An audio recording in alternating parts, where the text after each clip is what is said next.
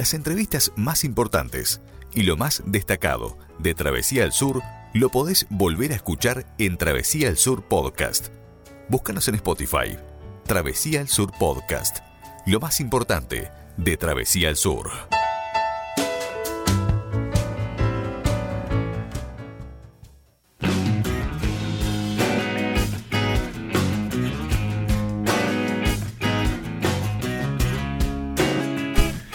Y bien, continuamos compartiendo la noche aquí en el 107.1 para todo el centro del país y también en directo donde quiera que estén a través de surfm.net y de travesiaradio.com. Como habíamos adelantado, ya estamos en contacto con el cantautor uruguayo Juan Mariño. Bueno, vamos a darle las buenas noches a Juan para bueno, tener una, una charla con él y conocerlo un poco. Hola Juan, ¿estás por ahí?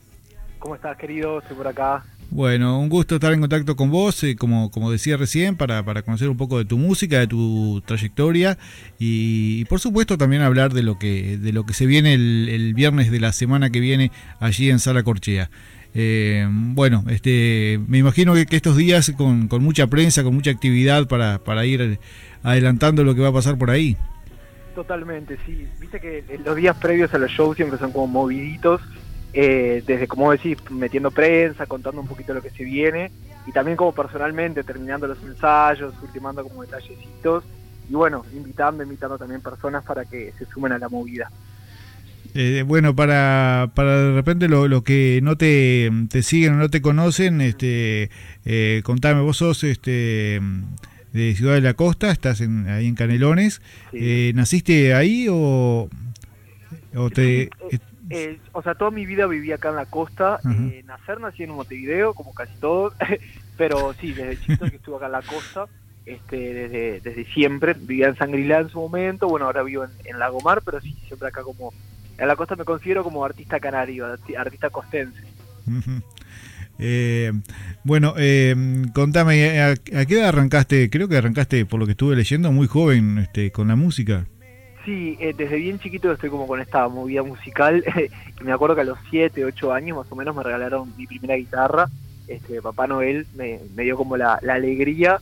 Bueno, no sé si alegría o tristeza, porque después de ahí no paré nunca más. Y bueno, eh, un poco como siempre, ¿no? En principio como más como divertimento, como bueno, tocaba cada tanto. Después me di cuenta que me gustaba mucho y me puse a estudiar como así más formalmente desde los 12 en adelante y bueno, y desde ahí que no paré, hoy mismo laburo de eso, digo, vivo de, la música y, el arte. Y nada, sí, siempre como vinculado a la música desde chiquito.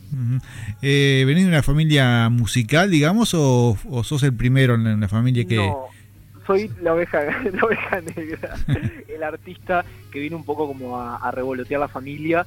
Eh, como te digo, ¿no? Desde chico con el amplificador al mango, la distorsión, mis hermanas me gritaban, vos, tengo que estudiar, y yo ahí con la guitarrita, pero no, sí soy el primero. O sea, tengo un tío, por parte como de madre, eh, que bueno, que fue el que me metió un poco en la música, el que me enseñó como mis primeros acordes.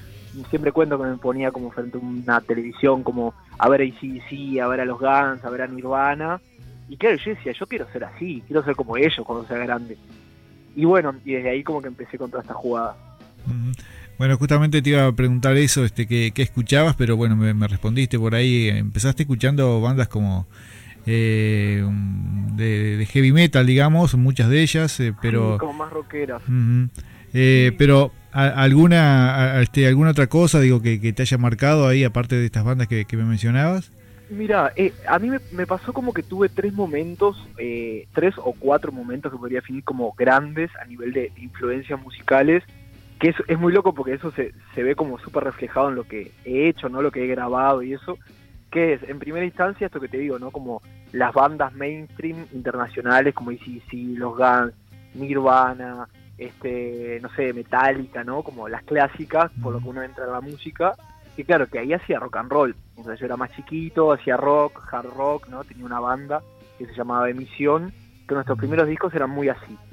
Después cuando entré más como en los 17, 18, empecé a prestarle un poco más de atención a la música nacional, obviamente con la vela, no te va a gustar, el cuarteto, la triple, ¿no? Como música que me viviera un montón hasta el día de hoy. Y empecé como a hacer más pop, ¿no? Como pasar del town rock al pop. Y después, bueno, tercer momento, me influenció de vuelta de la música de afuera, pero más como indie, ¿viste? Indie rock, como más así. y un poco más latino, que termina en esta última etapa, que es lo que escucho ahora, que escucho música brasilera, mucho candombe, y es un poco lo que estoy haciendo en mi, en mi formato solista. Ajá. Eh, bueno, te, eh, ya mencionaste eh, de, tu banda, tu banda Emisión se llamaba, que, en el 2012, por ahí más o menos. este Eso, empecé en el 2012, muy chiquito, me acuerdo que tenía 13 años, este, y bueno, ya estábamos haciendo rock and roll, grabamos como un EP, grabamos después un disco, un sencillo, y bueno, y ahí llegó la pandemia, y bueno, como muchas bandas, dejamos como de, tocar, y bueno, finalmente me lancé de solista. Ahí arrancaste como solista y, bueno, fue todo bastante rápido porque eh, ya el pasado año sacaste tu, primer disco, La Rebelión de los Picaflores. Eso mismo, lancé mi primer disco, La Rebelión de los Picaflores, este, así como solista, mi primer disco solista, y claro que fue un viaje porque venía de muchos años con la banda, ¿no? 10 años eh, estando la movida con la banda y claro, mucha gente me conocía por hacer rock and roll. Decir, bueno, Juan, rockero, emisión, y vengo con un disco como más popero, más cantombero, pero bueno, a la gente le gustó y también empecé como a abrir otras puertas. Y tuviste oportunidad también de presentarlo en, lugares importantes, de presentarte con, las canciones del disco en, lugares, eh, en varios lugares, ¿no? Sí, sí, incluso acá en Uruguay, estuve también en Argentina y en Brasil. Este, acá en Uruguay, bueno, compartí escenario con la Triple Nelson, con Congo, este, estuve con la Trotsky, o sea, estuvimos como moviéndonos bastante. Y bueno, en Brasil estuve con los siempre lo digo porque me encanta con los nietos de Gilberto Gil, que es una banda también como los Wilson, bastante conocida ahí en Brasil, bueno, en Argentina también, tocando en un teatro conocido, en Rondeman, digo, eh, en poquito tiempo, como, no sé si es un poco por mi ansiedad o qué, creo que sí, estuve como moviéndome bastante. Eh, bueno, así que ahora el, viernes, el viernes 6 en Sala Corchea te, te presentás eh, en formato solista, formato íntimo. Eh, ¿cómo, cómo, va a ser eso? Sí, querido, como vos decís, voy a hacer un formato como distinto, o sea, vengo tocando mucho con la banda y eso, y ahora voy a hacer un formato como solista, ¿no? O sea, guitarra y voz, me abren los compas de, la Patagonia, Fernando Rossini, hay un formato trío, y es una salita además súper linda porque es muy íntima, o sea, es un auditorio como chiquito, entonces está, la idea es como, bueno, hacer un formato como intimista, en formato sala, y bueno, repasar un poco las canciones del disco, y a poquito ir como despidiendo el disco, ¿no? Empezar a despedir el 2023, que cuando te quieres acordar ya estás en diciembre. Este, y bueno, y la idea es como hacer este show previo a empezar una gira ahora por Brasil y, Uruguay. Así que ya tenés eh, cosas en mente, por, por lo que veo, ya tenés este, este cosas eh, planificadas para, para el corto y mediano plazo. Sí, sí, sí, sí. La idea es, bueno, como te decía, ahora el 6 de octubre, eh, ahí en Montevideo. Después en noviembre me voy para Florianópolis, que voy a estar participando en un festival que se llama TUM, que es como un mercado de música, de showcase, un poco ahí representando Uruguay. En diciembre acá en la costa hay un festival muy importante que voy a estar también participando.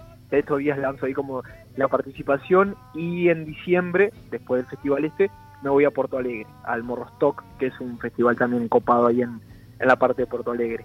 Mira vos, así que, que bastante movidita la cosa. Sí, sí, por suerte. Este, y bueno, así que bueno, a la gente invitarla para, para que te vaya a ver el, este viernes, eh, bueno, este viernes no, el viernes 6, eh, que es el próximo, eh, allí en Sala Corchea, donde bueno, tendrán la oportunidad de, de escuchar tus canciones, si es que no la han escuchado, este seguramente vas, me imagino, a tocar este el, el, disco de eh, íntegro. Sí, sí, la idea es, repasar. No sé si voy a hacer todo el disco, pero porque un poco en este formato estoy queriendo darle un espacio también a las canciones nuevas y, a las canciones viejas, ¿no? También, que son nuevas para el público, a los hechos, este como más íntimas. Me gusta como aprovechar este formato para tocar cosas que no toco en un escenario con formato banda, porque la gente se duerme. Entonces, digo, está, en un formato íntimo, la gente está como más atenta, ¿no? En ese formato, en ese mood. Entonces, bueno, tocas canciones de amor, tocas como canciones para llorar y esas cuestiones que tenemos los músicos. Está bien, bueno, eh, decirle a la gente que te puede encontrar en, tus redes sociales, Instagram, Facebook, Twitter, eh, también, eh, bueno, obviamente tu, tu disco la Rebelión de los Picaflores está en todas las plataformas digitales, así que si aún no te han escuchado, que vayan por ahí, que pasen y, escuchen este muy buen disco. Buenazo, muchas gracias. Bueno, este, te deseo lo mejor. Ahora eh, vamos, vamos a hablar en unos minutos eh, también este, con Fernando Rossini, que va a estar eh, también presentándose el mismo día allí este, en, la misma sala. Este, ¿Tienen oportunidad de, han tenido oportunidad de conocerse o...? Sí, con Fernando nos conocimos en marzo de este año, que compartimos un mercado, el mercado de Uruguay Musical, acá en Montevideo. Es como, bueno, uno de los mercados más importantes para la exportación de música, ¿no? Esto de la internacionalización y para la importación de música en el sentido de, bueno, traer artistas internacionales. Y bueno, pegamos como la mejor onda, hace un formato muy parecido al mío. Después en mayo nos vimos en el mercado de Argentina, en el MICA, y, tal, y dijimos, vos tenemos que hacer algo juntos. Y ahí, bueno, pusimos como en contacto a las productoras, al sello Uruguay Musical de acá de Uruguay, del que formo parte, y a SEA, Gestión y Producción, que es de allá de la Patagonia. Y bueno, ellos hicieron sus cosas locas y, acá estamos, encontrándonos de vuelta. Bueno, mira, mira qué bien. Bueno, así que una buena oportunidad para, para escuchar este muy buena música este viernes 6 eh, de octubre allí en Sara Corchea. Yo te, agradezco un montón el, contacto. Este, también le agradecemos a, a Seba Silva que, que, bueno hizo también este el de intermediario por ahí. Este y bueno, te mando un abrazo y hasta en cualquier momento. Bueno, muchas gracias. Le mando un saludo a Seba que está prendido ahí, también bueno a la familia y, y a los compas que siempre están prendidos escuchando. Y mandale un saludito a Fer de mi parte. Bueno, perfecto, ya vamos a hablar en minutitos con él. Y cerramos la nota con, con una de las canciones de, tu disco, La Rebelión de los Picaflores. Eh, ¿Cuál te gustaría, ya, que estamos, te, voy a pedir que, me, que me tires una, que me recomiendes una para cerrar la nota?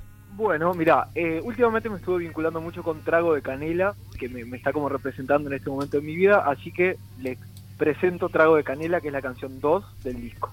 Bueno, impecable. Un abrazo grande y cerramos la nota con, con esta canción. Buenas, chao, chao.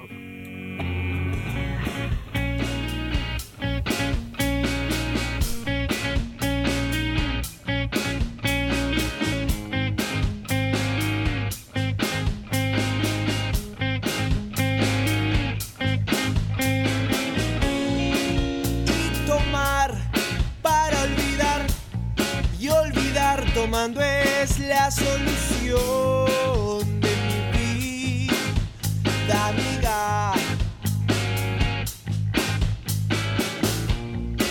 Y llorar para gritar y gritar llorando es